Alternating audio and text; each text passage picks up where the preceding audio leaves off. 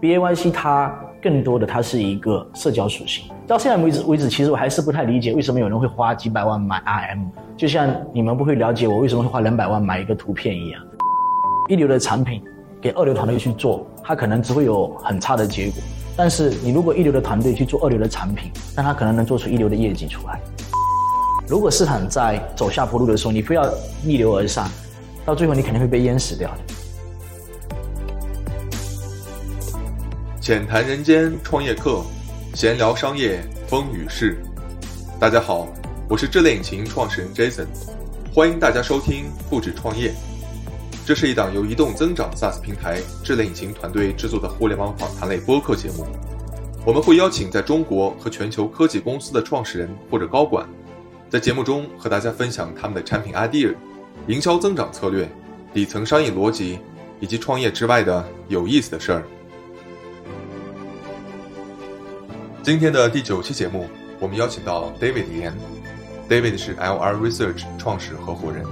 ，BAYC 无聊猿华语俱乐部简称 CAC 创始人，前英国华人商会青年执行主席。David 目前专注于一级市场投资，关注方向为 NFT 基础设施、元宇宙基础设施以及去中心化金融。CAC 是由全世界各地 BAYC、MAYC、BAKC 的华人社区共同发起的非营利性俱乐部。目前已联合马来西亚、新加坡、印度尼西亚、中国大陆、香港、澳门、台湾、加拿大、美国等华人 BAYC 社区，联盟持有超过五百家 BAYC、三百家 MAYC，成员持有蓝筹 NFT 价值超过五万个 ETH。今天 David 将分享 BAYC 为什么值十万美金，这个项目未来更大的想象空间在哪里？FTX 暴雷引起的去中心化金融的思考，Web 三领域投资是如何选择标的？等等，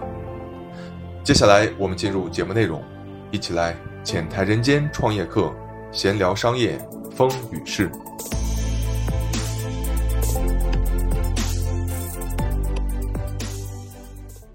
所以，我们接下来就有请 David 啊，欢迎你。Hello，我准备了大概有三百个问题。OK，哇，这么多吗？吓到我了，没关系，没关系。我知道今天是礼拜五，大家可能这个呃，刚才讲了六十分钟到九十分钟，我们争取把时间控制在四十五分钟啊。OK，让大家这个会后还有时间去 party。首先第一个啊，也想了解一下 David，你多久开始关注 Web 三呢？是从什么时候开始的？然后是一个什么样的契机让你进入这个行业呢？OK，其实我是二零年三月份回的中国，之前一直在英国，然后。在英国的时候，其实那时候在念 master，念 master 那一段时间，包括后面念 MBA，那那段时间是开始接触 Bitcoin，然后包括接触一些，因为那时候在英国的时候已经在一些大的投行在做工作，OK，然后我那时候有我有一个 leader，他给我了一个方向，就是去研究目前应该算是在 public chain 里面比较火的一条链叫 Cardano，它的代币叫 ADA。那我我是最开始接触这个行业是通过深入研究这个 case，因为我以前是做 case study 的，包括做很多 desk research，然后看到这个项目后，我就觉得很有意思，然后就开始哎通过这个呃 ADA，我开始去了解到各种各样的 Web 三的一些目前的一些 infrastructure，所以真正其实入行是一九年一九年的年底开始真正去从传统投资去接触到。Web 三的投资，那时候其实还没有这个名词，嗯，那时候叫币圈，对，所以现在现在可能有一些比较好的，啊，比较高端的一些名字啊，那这是我的个人的一个进入这行业的一个契机吧，那个时候。明白，呃，因为刚谈到在伦敦工作，然后呃回到国内来做这个呃 Web 三，我也了解，其实我身边有很多的朋友，那么做了这个行业以后，可能是由于一些行业的监管。或者是预期啊，这样不同的原因，会搬到了新加坡、迪拜，或者是其他的一些香港啊一些地区，呃，是什么原因说让你留在国内来做这样的一个事情呢？OK，其实刚开始回国的时候不准备待 太久的，我是记得二零年三月份十二号的飞机，买了六月十八号回去，然后因为六月十八号英国还是属于 lockdown 的一个状态，那就想，哎，那我就很久就没回来，要不在国内再多玩一段时间。嗯。然后在国内，我就在北京待了一段时间，后面就认识了一些朋友，然后我就感觉，哎，中国跟英国的最大的差距就在于，中国人是真的很拼，我在英国反正待的那那一段时间，就是基本上是这辈子我感觉是最幸福的时光，没有压力，you know，就是每天除了吃饭、健身、喝酒，嗯。呃，偶尔你 you know 做一些 case study 以外，是没有压力的，在那个地方你不会有压力，不像呃一般来说，你像我们还会这个点八点钟还会大家在做 discussion，对。一般这个时候八点钟我一般在喝酒，在英国的时候，然后 所以呃为什么留在深圳？我觉得是我比较喜欢深圳这个地方的创业氛围，还有一点它的气候比较适合我。我在英国待了那段时间以后就很不习惯，还是不太习惯那边的气候，然后就觉得哎，深圳你看这个时候还可以穿短袖，对，但在英国我可能要穿羽绒服，那我不是很喜欢穿很多，对，所以可能是这个气候很重要，因为你创业也好，你生活也好，一个好的环境它会影响你的一个心情。我在东北也待过一两个月，一在东北五点钟的时候就想睡觉，因为四点钟天就黑了，OK，所以所以环境很重要，没错，就是虽然说是金子，你到哪里都会发光，但是你的环境会取决于你这个团队。所以我们在深圳有一个很好的地方，就在我们能够招募到全世界最拼的人才，我们的节奏可以比英国快两到三倍，甚至五倍。OK，那这是一点原因，还有一点原因就是说，呃，中国也是我自己的家乡，所以说还是很熟悉，无论从饮食啊等等啊，包括现在深圳的，深圳是一个很平等的地方，就是我来深圳其实不久，到现在一年多，但我觉得深圳这个地方，只要你肯努力，就能很快去 stand out，而不像在北京或者在一些其他的地方，比如说沈阳或者哈尔滨这些地方，这些地方我都去过。这些地方你很努力没有用，如果你没有 networking，如果你没有很强的这种 social 的能力的话，就就会很难。对，是的，呃，英国的天气的确是一个大的问题，对，可能一到这个呃都不一定是冬天了，夏天也是经常就非常雾蒙蒙，而且那个呃很多云，对吧？然后他们都说在深圳的十月份到来年的三月份应该是最棒的季节，嗯，但是我也是今年第一次在深圳呃正式的在这里工作。结果发现，怎么过去这么长时间说最美的季节，天天在这下雨。OK，但是还是很多好吃的啊。但是在香港，在伦敦的话，你可能，对吧？没有太多这个呃 fish and yes chips 或者这些其他的对那些。OK，这个啤酒的种类可能都没这儿多，虽然那边喝酒很很好啊，这边的精酿对，太棒了。那我们聊聊 BAYC 啊，BAYC 的话，呃，我其实不是一个 holder，然后我也不太了解。那么听说一枚 BYC 的话，起步价可能会在十几万美金，对吧？嗯，呃，十万、十二美金左右。那它到底是有一个什么样的价值，会让说在座的各位来进行这样的一个投资呢？OK，其实 BYC 这个产品应该是在整个 NFT 圈，我个人认为是最 Web Two 的一个公司。它其实是很中心化的一个 studio，叫 Yuga Labs 创造的，是迈阿密的三个小伙，一个叫 Gordon，一个叫 Gage，OK，、然后呃，这个项目是去年差不多三四月份他们开始有这个 idea comes out，然后在五月份他开始去 mint，嗯，我觉得从我个人的一个投资经历来说，BAYC 它更多的它是一个社交属性，就是买 BAYC 的目的其实就有点像你买 Richard Miller，you know，就是大家我其到现在为止为止，其实我还是不太理解为什么有人会花几百万买 RM，就像你们不会了解我为什么会花两百万买一个图片一样。我最贵的那个图片大概两百万，就是我现在这个头像。那在这之前我还买过很多图片，然后这个这这个这个图片差不多亏了我有一百多万人民币，啊，但是我也挣到对，但是这这个是最贵的，因为也买过便宜的。最便宜的时候，大概跟大家说大概多少钱，很夸张哦。最便宜的时候是零点零八个以太坊，是它的 mint price。零点零八以太坊什么概念？差不多那时候大概三千美金的一个以太坊。OK，how、much？二十四美金，差不多一百多块钱人民币。它最高的是我买的时候不是最贵的，最贵的时候差不多两百五十万人民币。所以两百五十块钱到两百五十万，他花了一年半的时间，做了多少个 range？我看一下，一百一万倍。对，OK，所以 BYC 它是这样子的。为什么说大家后面为它疯狂？当然背后的团队是一个很大的原因。最重要的是，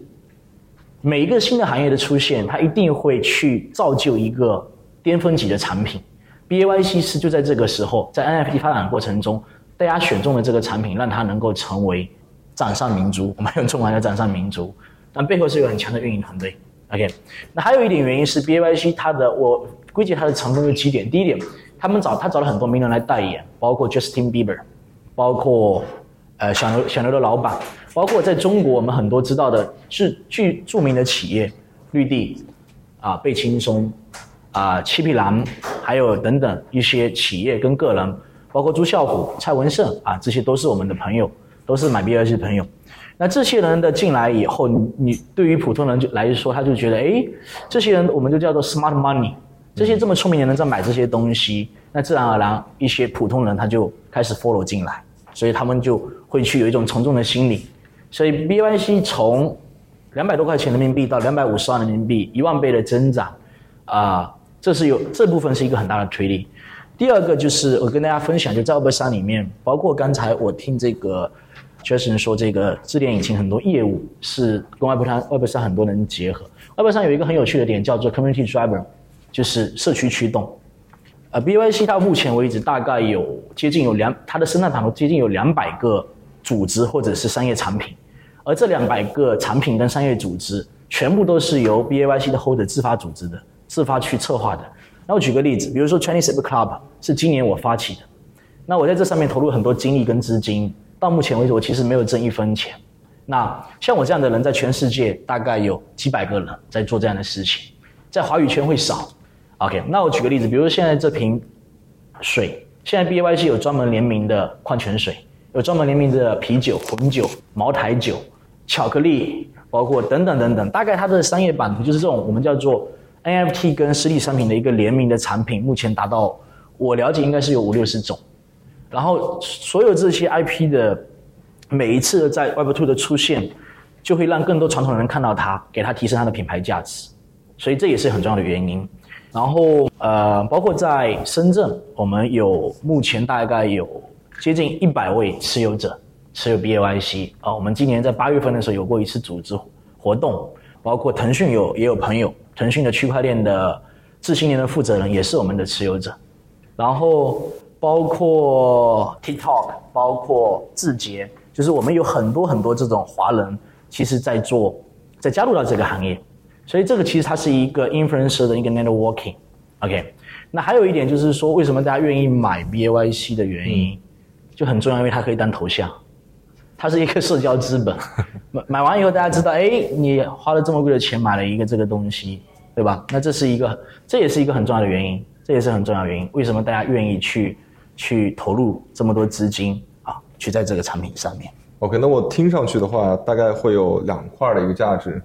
一块就是嗯，self identity，你的一个个人认同、身份认同。呃，就好像说我有了这样一枚头像，我能够进入这样的一个圈子，对吧？就像一个门票一样。嗯。那么，呃，好比说，比如在香港，我可能是一个这个 Jockey Club 的一个 member，或者是一个 Yacht Club 的一个 member，那可能就是 very privileged，对吧？第二个价值呢，会体现在它跟一些线下实体的品牌的联动和结合上。呃，那我们也知道说，像 B Y C 已经跟很多的潮牌或者是元宇宙在这方面有很多的交集或者一些探索的方向。你刚才谈到了跟一些零售的品牌，像这个一些消费品牌，茅台等等这些有一些联动的方向。呃，你觉得除此之外，它未来更大的想象空间？会在哪里？因为这是我们今天所看到的。那呃，它更大的想象空间会是什么？然后我们作为这个持有者，在这里边还能够享受到一些什么样的东西呢？比方说，它价格的持续的上涨，或者说这个呃一些别的更多的这种价值。OK，其实大家应该知道，就是说，像 BYC 目前在开发一个 Web 三很大的元宇宙产品，叫做 Other Side。OK，那我觉得目前所有人的的重心以及 attention。会集中在这个板块，就是大家会希望它能够有机会能做出一个目前在 Web 三领域比较酷的产品。那这是 BIC 目前所有的持有者最最期待的地方，是在这个板块。OK，那这是第一点。第二点，我觉得未来 BIC 更多的它会成为一个符号，它就像 CryptoPunks 一样，它会成为一个符号，它会成为在这个。这个行业发展过程中留下来的很重要的一个符号，嗯，对，所以说即使最近你看大家很多人在质疑 BYC 说，哎，价格跌了这么多，最近的价格差不多是，呃，六十六七十万人民币，差不多十万美金，嗯，呃，其实六七万美金嘛，没那么多了，最近价格又跌了。OK，OK，那大家可能会质疑说这个它的价值，但对于我们长期深入研究这个生态领域的人来说，它的未来的更多价值是会有更多的传统品牌过来跟它去合作啊，比如说像美国很著名的一个 rapper Snoopy Snoopy Dogg，对吧？他现在是一个很大的一个 baker 这个支持者，包括我们最近在跟欧洲一些品牌在聊，呃，因为我们现在手上有很多猴子，然后我们最近也在跟欧洲一些潮牌啊，像类似 Supreme 这样级别的潮牌跟他们聊，跟他们去出联名款的产品出来啊。对，那我我个人认为未来的啊，就是大家可以把 B Y C 可以看成就像是，you know，就像是我们在在传统领域的 Chanel 一样，就它只是一，它就是一个在这个服装品牌，就像服装品牌发展过程中，它一定会经验存在的。你会有新的品牌出来，比如像 NT Social Social Club 这样的新品牌出现，但是像 Chanel 这样的品牌，它一定会一百年以后、两百年以后还会在的。为什么？因为它代表的是潮流的开端，所以我是把它这样比喻。B Y C 它代表的是新的 NFT 时代的到来。OK，那我听上去，呃，更多的像是他会跟很多的品牌方进行一个合作，然后去联名的把这个品牌做得更响，或者更多的受众。呃，但是它跟传统的一些像 Chanel 的一个区别在于，人家可能会有自己的工厂、自己的包，对吧？嗯。但是 BAYC 做的事情是，可能是一个 IP 的一个加持。那么，呃，我可以理解为，最终是它跟品牌方合作打造的一个更强的一个 IP，更有传播力的一个 IP，大家更有共识的一个 IP。对，它有点像有人当初在 BAYC 融资的时候，BAYC 就 u g a l e s 的估值前一轮的估值是四个亿美金。那外界很多媒体给它的一个评价叫做 Web 三领域的 Disney，就是他把它认为它是一个，它更像是未来在 Web 三领域的一个 IP 形象。你说它有什么实际价值吗？就像你问你说迪士尼它的实际价值，除了它的线下的这个迪士尼乐园以外，它的那些创造出来的钱它有价值吗？它更多是精神的价值，给人的是这种形象上的价值。对，对所以可以这么去，大家可以这么去理解这个这个产品。还是非常有想象空间。对对。OK，那作为这个创始人，呃，你最初想创办 CAC 的一个初衷是什么？为什么会？因为你知道 BAYC 本身就是一个社区，嗯，然后那你创办这个子社区的一个初衷和意义在哪里 OK，其实是呃，在创办之前，我跟海外像在欧美的很多 BAYC 的，我们叫比较呃比较活跃的一些 builders 有联系，包括法国、加拿大，包括英国啊、BAYC 在应该是在今年年初很早就成立了这种以语言或者为地区为代表的这种这种俱乐部。那其实呃，对于整个无论是其实中国大陆来说，还是整个华语圈来说，啊、因为 CAC 它不是以地域作为限制的，我们更多的一个成立的初衷是希望把全世界的一个华人朋友聚集在一起。那为什么说会做这样的一个子社区呢？因为很简单，就是虽然说整个 BAYC 跟 MAYC 就三万个、一万个 BAYC、两万个 MAYC，那理论上来说最多有三万个持有者，是的，但是实际上，因为这个持有者他是天南海北的，就还不是就全世界各地都会有，从非洲到欧洲到美洲到亚洲。OK，那我们希望做的一个事情就是说，提供这样的一个一个社区，一个非盈利性的社区，让大家能够在里面去去做价值的信息价值的交互。就是说，因为我们知道在 Web 三领域，信息是很重要的，所以我们做的一个事情就是希望让把语言跟我们在某种意义上有共同点的人聚集在一起，那这样他们能够去产生更多的一些链接跟跟信息上的价值，然后从而有可能未来也会产生很多的合作。这个东西就有点像，呃，再举个例子，就是保时捷它，对吧？它可能，呃，you know，它它它是一个品牌，那为什么会在全国各地会有深圳保时捷车友会啊、y o u know，广州对，呃车友会一样的道理，就是让把有共同爱好、共同兴趣的人聚在一起，然后有共同特点，大家就会产生出很多的可能性。非常有意思啊、我前段时间参与了一个这个朋友的带我飞啊，他他他是一个越野俱乐部，呃，一个一个这个车友会的，然后呢就带我一块儿去参加了几次在广东惠州这些地方的一个非常难高难度三点零或者四点零星级的这个越野。真的是我抓着那个旁边的扶手都觉得很害怕，因为可能会翻下去。那后来呢，你会发现，其实每次去露营是十几辆车一起，然后大家呃会分享不同的见解、不同的东西，但最后会发现，哎，其实本质上你们这个这个 personal trait 里面都会有一些很相似的东西，相当于是 build connection。那么这个我在呃换个角度讲，其实跟智联引擎啊我们这个 logo 有点像，你们可以看到我们这边，OK。这里没有啊，在下一页我可以给大家看到，呃，我们智能引擎的下面会有几个字是 link together，其实就是说希望通过我们的链接能够把人和信息连接在一起，所以跟我们的 slogan 非常像，就是让人和信息的交流更好、更简单，就是 to make the communication between people and the information better and easier。所以，嗯，非常谢谢你这个创办这个，我觉得是非常有价值的一个事情。OK，CAC。那关于 CAC 还有一个问题，你希望说未来？CAC 会成为一个什么样？你想把它做成一个什么社区呢？OK，其实我们目前有十二个联合发起的，然后呃，在中国大陆除了我以外，上海还有一个小小伙伴，然后包括我们在香港、台湾、澳门、加拿大，然后新加坡、马来西亚，我们都有每个地方我们都找了一个联合发起的，基本上都是当地的非常的积极的。那我们想做的一个事情就是。我们有一个口号，就是说叫做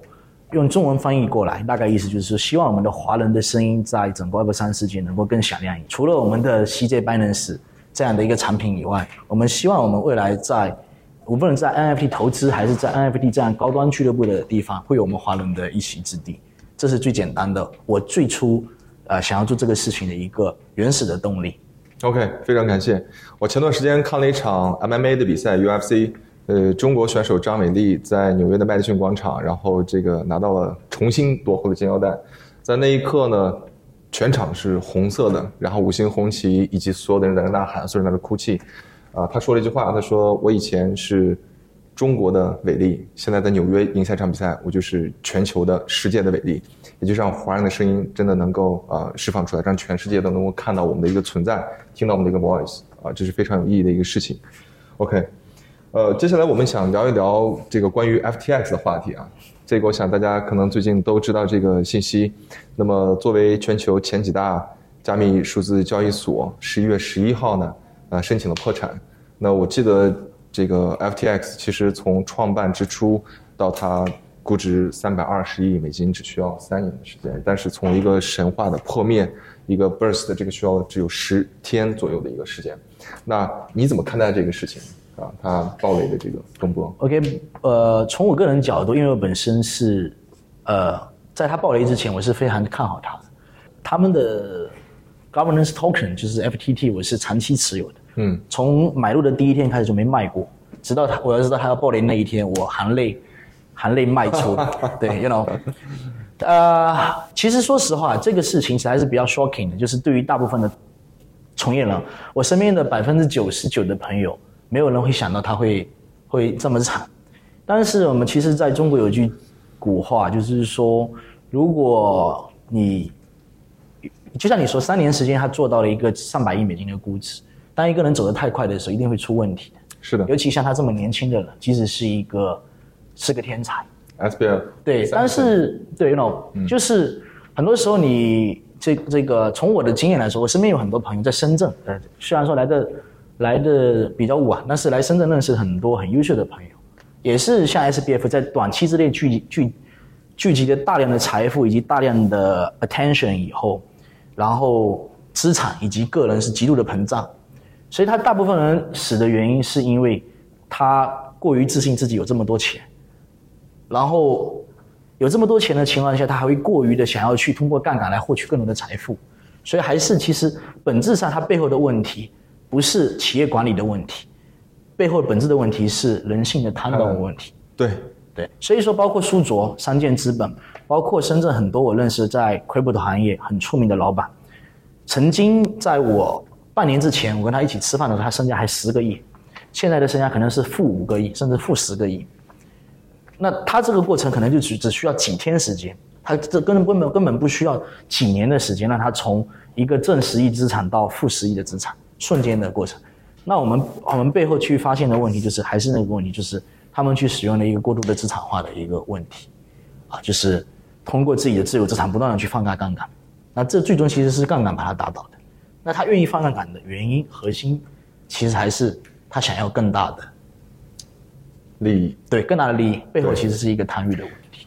人性的贪婪。啊，我觉得这个可能从 SBF 三十岁这么一个对吧迅速成长的一个一个亿万富翁而言是必然会发生的一个事情。但是其实我们看看整个这个世界上，在这次 FTX 的投资里面，你你像嗯软银，嗯，包括淡马锡，包括像红杉，其实都投了很多很多的钱。最终暴雷发生以后，迅速的把他们的这个投资价值几亿美金或者十几亿美金全部化为零，对吧？呃，这可以说明一个事儿呢，就是呃，大家常讲一句话，在经济学界经常说，当一个经济利益能够达到百分之三百的时候，所有的投资机构、所有的人都会为它而疯狂，去践踏这个世界上的一切东西，你所有的理性都不复存在了。是的，对吧？那这次暴雷，其实我想呃听听你的意见。我们都知道，这个去中心化的这个金融，呃，是其实我们所谓的这些加密数字货币也好，或者整个区块链也好，它的一个很重要的一个应用的方向。但是这次暴雷的很根本的原因呢，其实就是因为中心化的交易所而造成的。那你认为说，在未来的发展当中，Web 三是不是真的有可能可以形成一个去中心化的一个交易？那么这样的一个可能性和趋势在哪里？OK，其实现在有还是有不很多不错的去中心化的产品，包括 Uniswap，包括呃 DYD 叉，还有包括呃在中国团队也有做了一些很不错的产品，包括 CakeSwap、BackSwap 等等。嗯，但是核心的问题，其实我们说中心化跟去中心化的核心其实是人的问题。中心化的意思就是你这个产品是由 a group of people 去把它做成的。比如说这个 group 太小了，所以它中心化。比如说几几百个人、几千个人、几万个人，可能都很小。那如果说你能把这个产品是几十万个人，甚至几百万个人，去作为每一个人都是一个节点，去把这个产品做起来，那它的中心化风险就很低。所以中心化跟去中心化，在我的眼里的核心是你这个产品的受影响的呃范围会由多少的人来决定。像中心化交易所，比如说 Binance，比如说 FTX，它的一个影响就是创始人。如果创始人 crush 到了，那这个产品就不不 OK 了。没错，那比如说以太坊，我们说以太坊是去中心化的，目前很成功的一个应用。为什么？因为如果有一天威神走了，以太坊它的网络还是能继续运行下去。但是你以太坊又是很中心化的，为什么？因为以太坊基金会是整个以太坊生态的核心的贡献者。所以说，一旦是这个核心贡献者出现问题以后，理论上来说，这个世界上不存在完全去中心化的产品。Bitcoin 也不是去中心化的，很多人跟我有过这样的一个 debate，就是认为 Bitcoin 是完全去中心化，其实是错的。Bitcoin 是完全是理论上来说，它只是部分去中心化，因为它还是有很多的矿工在运行这个节点。当你的矿工数量降低的时候，它就不是去中心化的产品了。OK，比如说现在只有五十个人在运行 Bitcoin，那 Bitcoin 就不可能是去中心化的产品。所以对于我来看，未来 DeFi 其实我是呃在 FTX 这一次暴雷之后，我把很多的 portfolio 移到二级市场的 portfolio 移到了像嗯。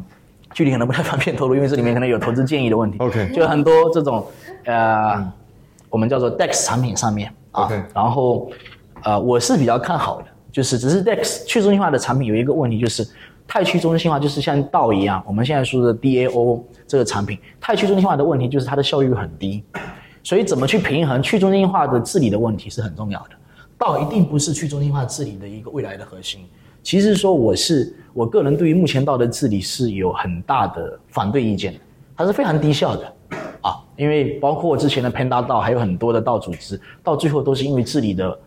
呃无力，最后走向崩溃的。所以说去中心化一定是未来的方向，但是核心是在去中心化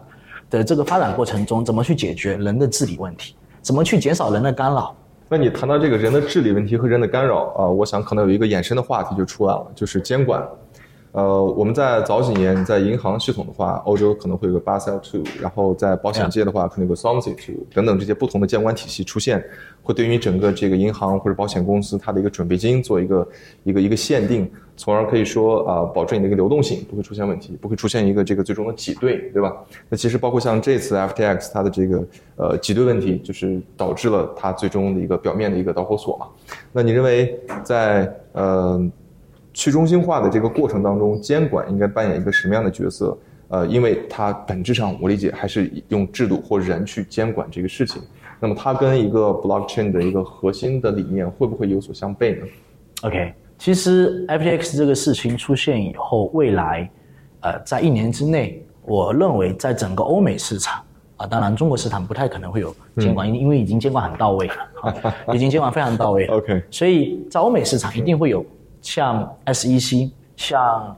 呃，欧洲的一些发展经济发展委员会这样的机构，证监会，政经类似这样的一些机构去介入。那我觉得监管的，从我的角度来说，监管的核心其实还是监管的，就是因为我的从我个人投资理念，包括我从我个人的呃看待任何事件的一些背后的逻辑，我是会看背后的团队，也就是关于怎么去制定制定一套好的规则，让这些人能够不去作恶，不能够能够按照一些。呃，体系化的发展去发展下去，所以很多其实你看制定了很多规则，是针对产品的规则，针对这个商品的规则，其实是错的。核心其实要针对制定人的一些，你一旦犯了这个错误，你会面临什么样的问题？是的，这是很重要的。现在是目前的监管缺失，啊，那我们举个例，像 Luna，啊，这个今年最大最大，除了 FTX 以外最大的一个暴雷事件，啊，被迫让韩国政府直接下了。国际逮捕令，最高级别逮捕令，去要把他们的创始人从新加坡逮捕回来。那如果像这样的法规能够及时落地的话，那我认为其实可能很多人会很多这种团队啊，因为就像我们说，团队它是中心化的，团队要想从中心化到去做出中去中心化的产品，核心我觉得监管也要去，不是说监管就不是不不好的，监管也是很重要的一个一个作用啊。当然不能太过于监管，太过于监管以后就没有活力了。就像你说了，刚刚又问，就是说，哎，为什么还有人愿意留在大陆创业？但其实说实话，你像包括我个人在内，也有在考虑，马上要出去，去香港，去新加坡，啊，这是一定你在发展过程中必然会去去解决的问题。一定一旦你在这个行业啊发展到一定的地步的时候，你一定会去思考的。是的，我觉得这个监管呢。跟去中心化也好，或者说跟整个这个 blockchain 这个行业，其实都在一个呃从不成熟走向成熟的一个过程啊。但是愿景啊，应该是坚信的。在对于 Web 三啊，我自己是这么认为啊。那也聊聊说你对于这个 Web 三投资呃标的，你是做怎么样的一个选择，或者说你选择的标准是什么？因为我们之前聊过，你自己在管理一些 fund，你可能也是背后家族可能会有些这个。呃，LP 你自己可能也是这个这个放的一个 GP 对吧？那在这里边你去如何选择一些投资的标的呢？当然，again，就我们今天聊的就只是聊天儿啊，这个不做成任何的这个投资的建议。OK，OK，首先从我的角度就是说我投资的核心还是投团队，就是这是以前我不太懂，就是说以前我们在在念 MBA 或者在念 Master 的时候，这是一个很重要的一个理论。啊，这很重要很重要的考量。刚开始我们懂，到后面直到我们后面，呃，接触了这么多项目，接触了这么多团队以后，我们会发现，就马云其实之前有说过一句话，就是说，呃，如果说一流的产品给二流团队去做，嗯，它可能只会有很差的结果。但是你如果一流的团队去做二流的产品，就产品可能不是很好，但它可能能做出一流的业绩出来。所以这是核心，就是我们包括现在我们投 NFT，包包括。呃，去投资一些 token 项目，包括我们做一些 trading 的项目，啊，我们的审查的背背后的核心是做滴滴，就对人做滴滴，而不是对你的项目做滴滴。嗯，你的项目现在即使做的很大，但是如果我们在滴滴的过程中发现你的这个人有很大的风险，无论是政治风险，还是你的经济风险，还是你的道德风险，那我们可能会 pass 掉。所以，呃，人的因素在我们的投资里面占百分之五十的考虑。剩百分之三十是赛道，剩下百分之二十就是你做出来的产品到底是不是符合这个赛道想要的方向？对，所以我们不会先看赛道，我们会先看先看人，对，看团队，对，这个很重要。我们愿意就是说，即使你现在的赛道是错的，但是为了我要跟你交朋友，我可能也会投你，但投的不多。然后，但但是你在做下一个项目的时候，我我我会愿意说，哎，我愿意说，等你在下一个好的项目的时候，哎，你看到你在不是很好的时候，我支持你。那你在下个如下一个项目以后，你可能会给我更多的 allocation，更多的额度，所以这是我的一个投资的一个转折。啊，非常棒，我也很认同这个观点。在早几年创业的时候，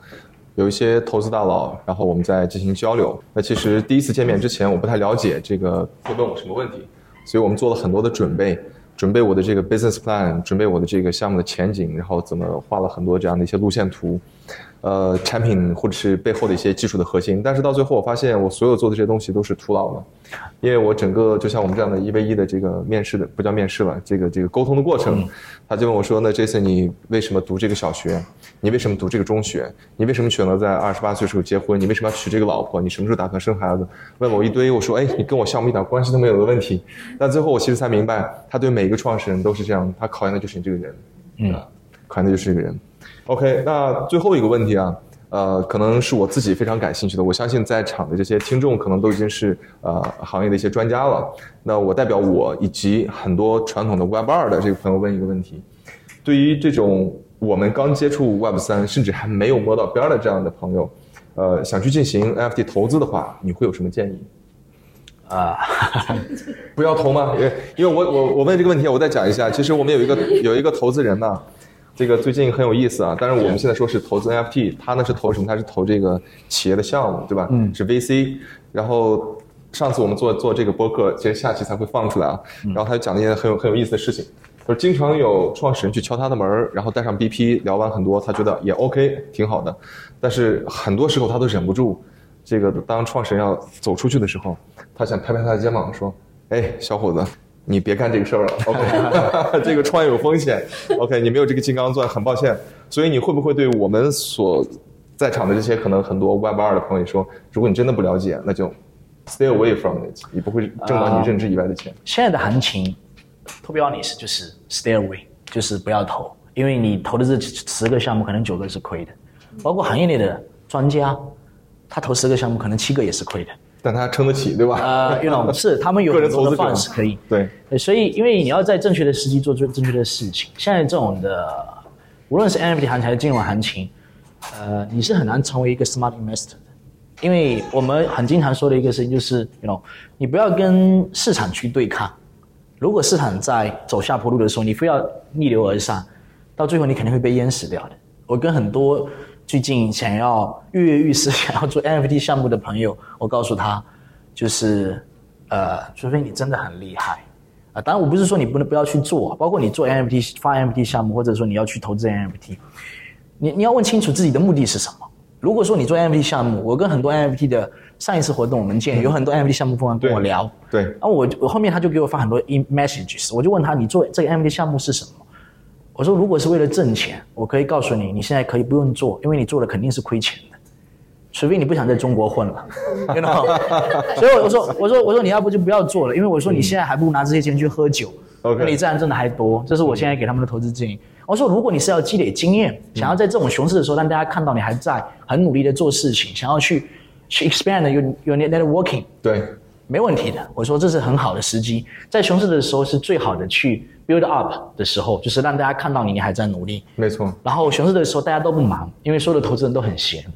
然后所有的有钱人也很闲，所以你去跟他发消息的时候，他会回你。你如果换到去年的这个时候，九月份，这个时候现在有点熊了。嗯。你要换去年的 六七月份的时候，你给投资人发消息，他可能两个月回你。OK。已经熊市了。对。You know。对。就对于个人投资者，那你要问清楚，你买这个为了什么？无非几个原因。第一点，你对这个行业感兴趣，你想要去尝试，那 OK，可以，可以去。去 distribute 一些你的一些资金进来，相当于作为你的试错成本，然后我会一定告诉你，一定是试错的，因为很少有人前期就能买到很好的标的，you know。第二，你如果想要投资，那我肯定劝你直接 give away，现在先不要去做这个事情，就先 give up，不要去做这个事情。那如果说你进来就是很喜欢这个作品，因为买 NFT 有几个理由，你很喜欢这个艺术家，像比如说你很喜欢黑猫，因为我看你今天分享了很多黑猫。然后，然后我也是黑猫的很早期的持有的，包括现在也持有挺多黑猫。嗯，那那你就是喜欢这个产品，那我觉得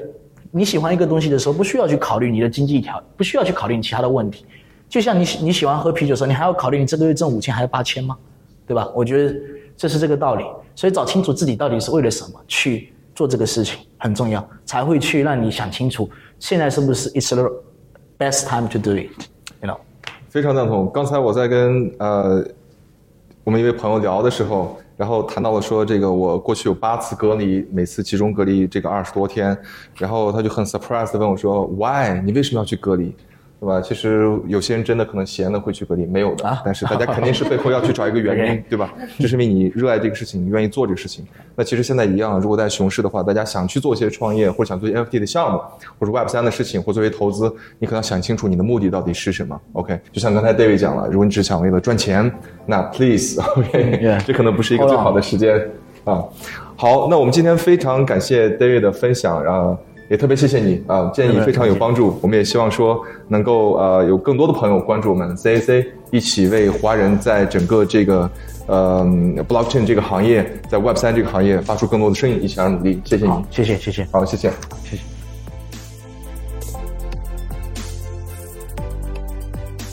感谢大家收听由智链引擎团队制作的播客节目《不止创业》。智链引擎是一家硅谷独角兽在中国的独立分支。我们帮助应用开发者通过全球领先的深度链接技术，洞察用户是谁、从哪里来、做什么，甄别出高质量、高留存用户，最终通过强大的裂变营销中台，提升运营获客效率，实现跨平台用户裂变增长。如果你对产品 idea、移动营销增长、底层商业逻辑、商业领袖的故事感兴趣，欢迎订阅并分享我们的微信公众号“智链引擎”。大家下期节目见。